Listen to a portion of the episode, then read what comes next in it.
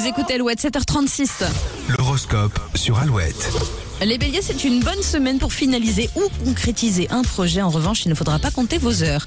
Taureau, votre enthousiasme sera un véritable moteur aujourd'hui. Il vous aidera à avancer. Gémeaux, si vous n'avez pas envie, si vous avez envie de foncer, soyez prudent et réfléchissez avant de faire des promesses.